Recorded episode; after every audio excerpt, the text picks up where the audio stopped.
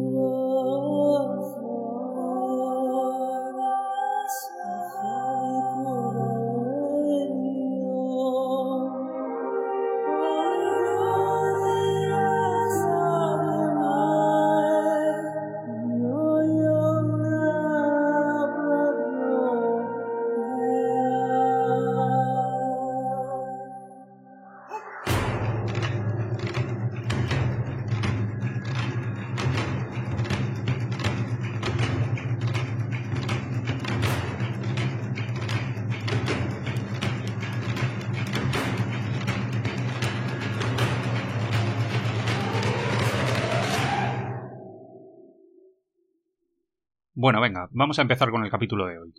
Lo primero que vamos a hacer es echar la vista atrás. Concretamente vamos a viajar al año 1978. Y para hacerlo, como de costumbre, vamos a contextualizar un poco. En lo referente a la música, durante ese año sonaban en la radio canciones de Rolling Stone, Donna Summer, Queen o Dire Streets. En lo que tiene que ver con el cine, en 1978 se estrenaron películas míticas como Superman, la peli de Christopher Reeve. También se estrenaron Expreso de Medianoche, Gris o El Cazador, la peli protagonizada por Robert De Niro y Christopher Walken, que ese año ganó un total de cinco premios Oscar, incluyendo los galardones más importantes. Ese era el contexto histórico en el momento en el que se estrenó en televisión la serie de la que vamos a hablar hoy, Galáctica, Estrella de Combate. Hay quien cree que bajo la luz de este mismo sol, o de cualquier otro más allá de los confines de nuestra galaxia, existieron humanos, que pudieron ser los antepasados de los egipcios, o de los toltecas, o de los mayas, que pudieron ser los arquitectos de las grandes pirámides, o de la perdida civilización de Lemuria, o de la Atlántida. Y hay quien cree que aún hoy pueden existir hermanos del hombre, que siguen luchando por su supervivencia allá lejos, muy lejos, entre las estrellas. Thank you.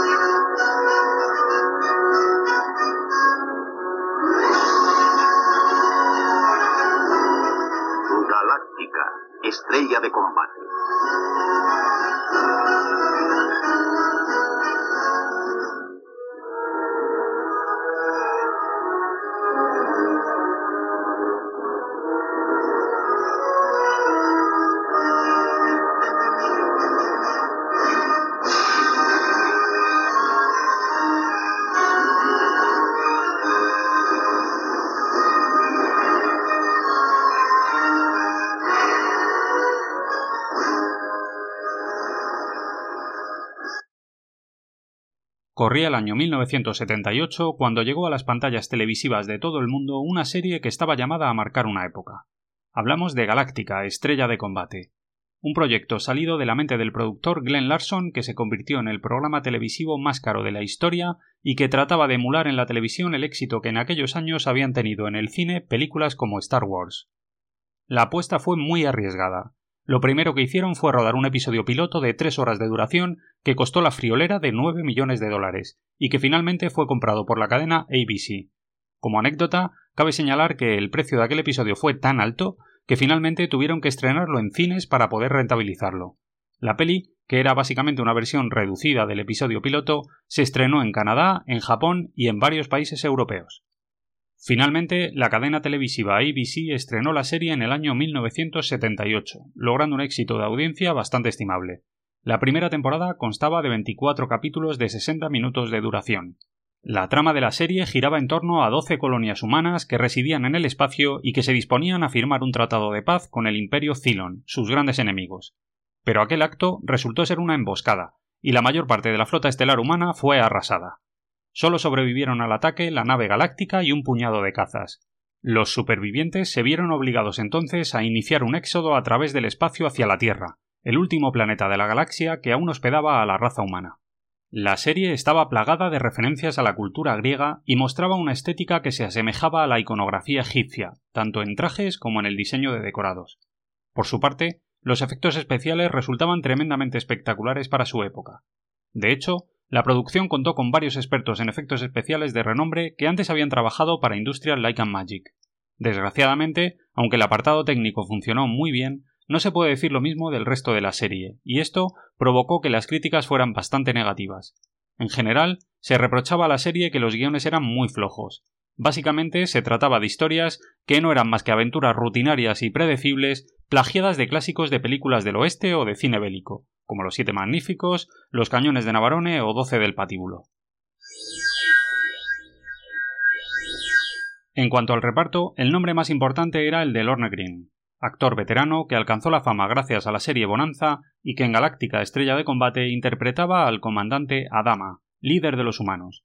El personaje era una especie de Moisés que ejercía el mando en la nave y que guiaba a los humanos a través del espacio. Otro nombre destacado era el de Richard Hatch, un actor especializado en televisión al que se pudo ver en series como Hawaii 5.0 o Las calles de San Francisco. En Galáctica Estrella de Combate, Richard Hatch interpretaba a Apolo, el héroe de la historia, un piloto que perdió a su amada esposa al comienzo de la serie y que desde entonces se dedicó a dar caza a los Cylon. Junto a él pudimos ver en pantalla al gran Dirk Benedict, el actor que dio vida al teniente Templeton Peck, también conocido como Phoenix, en el equipo A, un guaperas con carisma que interpretaba en la serie Starbuck el mejor amigo del protagonista, otro piloto con una personalidad clonada a la de Han Solo. Por último, cabe la pena mencionar a John Colicos, un mordaz actor y comediante que interpretaba en la serie al Dr. Baltar, un humano que traicionaba a su raza y que se aliaba con los Cylon convirtiéndose en el villano de la serie. La buena audiencia conseguida por la serie dio lugar a una segunda temporada, que comúnmente se conoce como Galáctica 1980. Sin embargo, en esta ocasión el productor Glenn Larson decidió dar un nuevo enfoque a la serie, convirtiéndola en un producto de bajo presupuesto que solo tuvo 10 capítulos y que es considerada de baja calidad por muchos seguidores.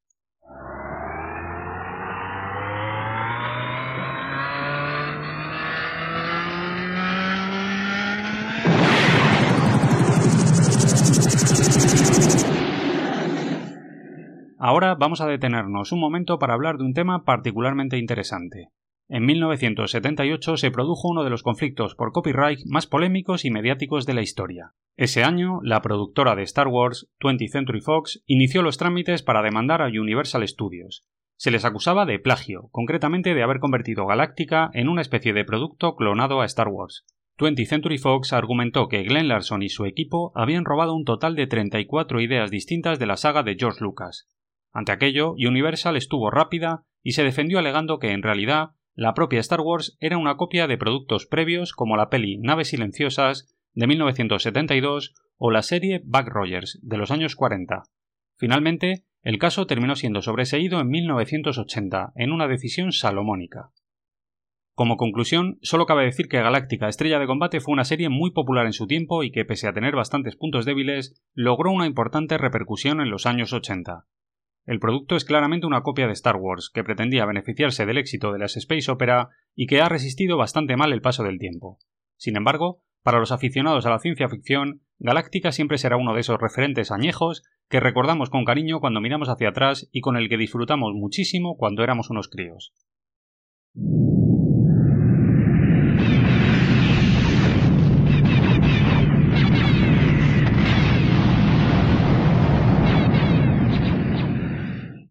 Ahora vamos a dejar atrás la serie original y vamos a dar un pequeño salto en el tiempo. Como hemos dicho antes, uno de los nombres clave en el elenco de actores de la serie original fue el de Richard Hatch, quien interpretó a Apolo en ambas temporadas. El nivel de implicación de Hatch en el proyecto fue tan alto que llegó a convertirse en un gran experto en el mundo de Galáctica Estrella de Combate. Tanto fue así que en los años 90 el veterano actor llegó a escribir varias novelas que siguieron ampliando el universo de la serie y que estaban ambientadas en el periodo que comprende la primera temporada. También se encargó de liderar varias convenciones y de mantener activo el fandom. Pero no solo eso. En el año 1999, el propio Hatch se encargó de dirigir un tráiler promocional de un nuevo proyecto en ciernes llamado Galáctica The Second Coming, que tenía el objetivo de relanzar definitivamente la serie ofreciéndosela a Universal. Si bien el proyecto no tuvo el éxito esperado, cabe mencionar que después la idea fue recuperada para hacer un remake que se convertiría en la serie Battlestar Galactica de los años 2000.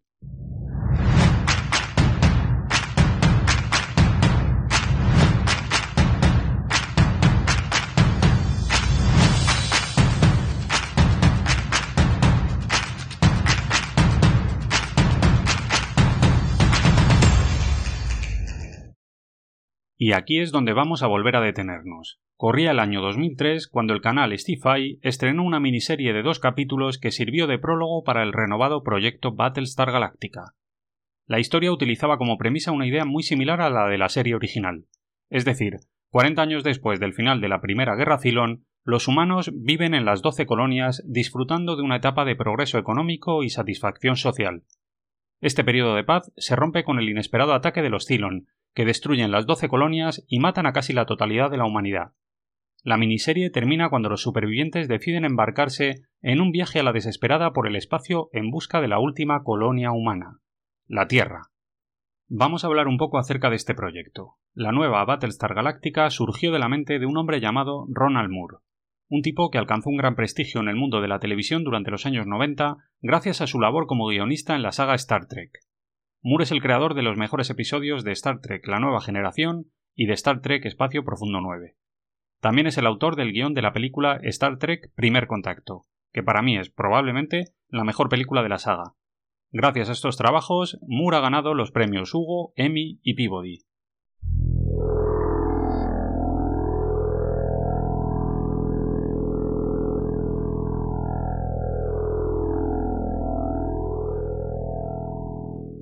Ronald Moore optó por darle a la serie unas características muy concretas. A nivel visual, Battlestar Galactica utiliza una premisa muy simple.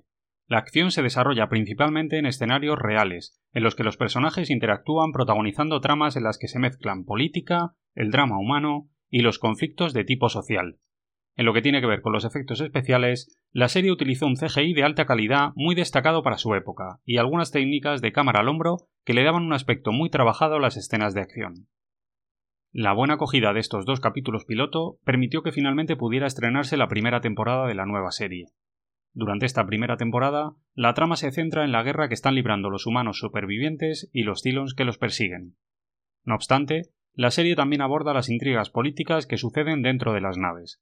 La presidenta Roslin, que ha tenido que asumir la responsabilidad de ostentar aquel cargo tras la catástrofe, debe enfrentarse a un numeroso grupo de enemigos políticos que quieren destruirla, ya que muchos de ellos no la consideran apta para dirigir los destinos de la especie humana en tan terribles momentos. Aunque en realidad, como suele ocurrir en estos casos, la mayoría de estos enemigos solo desean el poder. Como curiosidad, cabe mencionar que uno de los enemigos más poderosos a los que debe enfrentarse la presidenta a lo largo de la serie es un exterrorista llamado Tom Zarek, que estaba en prisión cuando ocurrió el ataque Filon y que fue indultado por la propia presidenta. Este personaje, que tiene una gran importancia a lo largo de la trama, fue interpretado por el mismísimo Richard Hatch en un guiño a la serie original. También cabe mencionar que en esta reimaginación de la serie se introducen nuevos elementos que dan un interesante giro de tuerca a la idea original. Por ejemplo, en la nueva serie vemos que los Cylon han continuado evolucionando. Han desarrollado una tecnología que les permite crear ejemplares Cylon orgánicos, con apariencia humana, que reciben el nombre de Cylons humanoides, y que, en esencia, son cyborgs. Esos nuevos Cylons, idénticos a los humanos en casi todos los aspectos, se han infiltrado durante años en las doce colonias. De hecho, algunos de ellos ni siquiera saben que son Cylons, habiendo sido reprogramados con falsos recuerdos de vidas humanas que no vivieron para convertirse en agentes durmientes, listos para activarse en el momento oportuno. La serie destacó desde el principio por la complejidad de sus tramas, y fue tremendamente bien acogida por un amplio ejército de fans que la convirtió en un producto televisivo de enorme éxito.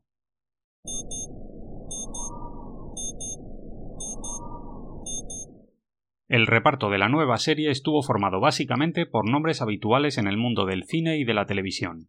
Vamos a comenzar hablando de Mary McDowell, que en la serie interpreta a la presidenta Laura Roslin. Ella había alcanzado la fama previamente gracias a películas como Bailando con Lobos, Donnie Darko o Independence Day. Otro nombre importante dentro del elenco es el de Edward James Olmos, veterano actor que interpreta a William Adama, comandante de la flota. A Olmos le conocíamos previamente gracias a su trabajo en películas como Blade Runner, Two Guns o El libro de la vida. Se trata de un tipo con un rostro curtido y poderoso que solía interpretar papeles secundarios en el cine. Aunque probablemente el rostro más reconocible de la serie sea el de Katie Sackhoff, una actriz que se hizo mundialmente conocida al interpretar a la nueva Starbuck y que después ha aparecido en películas como Riddick o Exorcismo en Georgia, y que además ha triunfado como protagonista en series de televisión como Longmire u Otra Vida. También hemos podido verla en series como Mandalorian, Flash o Star Wars Rebels. Completando el reparto podemos encontrar a Tricia Helfer como número 6, a James Callis como el Dr. Gallius Baltar o a Jamie Bamber, que interpreta al capitán Lee Adama, el nuevo Apolo. La serie continuó hasta completar un total de cuatro temporadas, logrando buenas cifras de audiencia y un buen número de fans repartidos por todo el planeta. A lo largo de los años que la serie estuvo en antena, el canal Stify utilizó diferentes formatos. Por un lado estaban los episodios clásicos, que duraban 40 minutos y que conformaban las temporadas tradicionales. No obstante, entre temporada y temporada se colgaban a través de la página del canal pequeños episodios de corta duración que se denominaban websodios y que servían como adelanto a lo que se vería después. Pero no solo eso. Además, se lanzaron varios telefilms que seguían profundizando en las tramas y que alcanzaron un gran éxito entre los fans. Cabe destacar Razor, que contaba la historia de la nave Pegasus desde el ataque Cylon a las doce colonias hasta su encuentro con la Galáctica. Y también El Plan, donde se vuelven a narrar los sucesos ocurridos durante el episodio piloto y también diversos momentos de la primera y segunda temporadas de la serie, pero esta vez desde el punto de vista de los Cylon. Para terminar, solo queda decir que la serie estuvo cuatro temporadas en antena, que en ese periodo se rodaron 75 episodios, 27 websodios y varios telefilms. La serie ganó un total de 7 premios Saturn, un premio Hugo e incluso llegó a ganar dos premios Emmy. Además, ha dejado un profundo legado en la cultura popular de principios del siglo, siendo una de las series más recordadas de aquel periodo.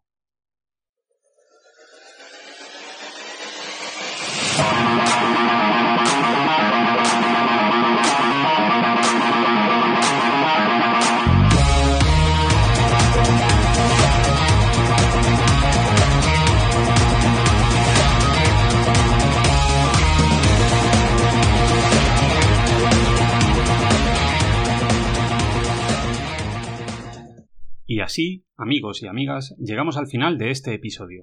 Espero que os haya gustado y que de aquí en adelante sigáis nuestro contenido en el podcast Cine Blockbuster. Fuerza y honor, familia. Hasta la próxima.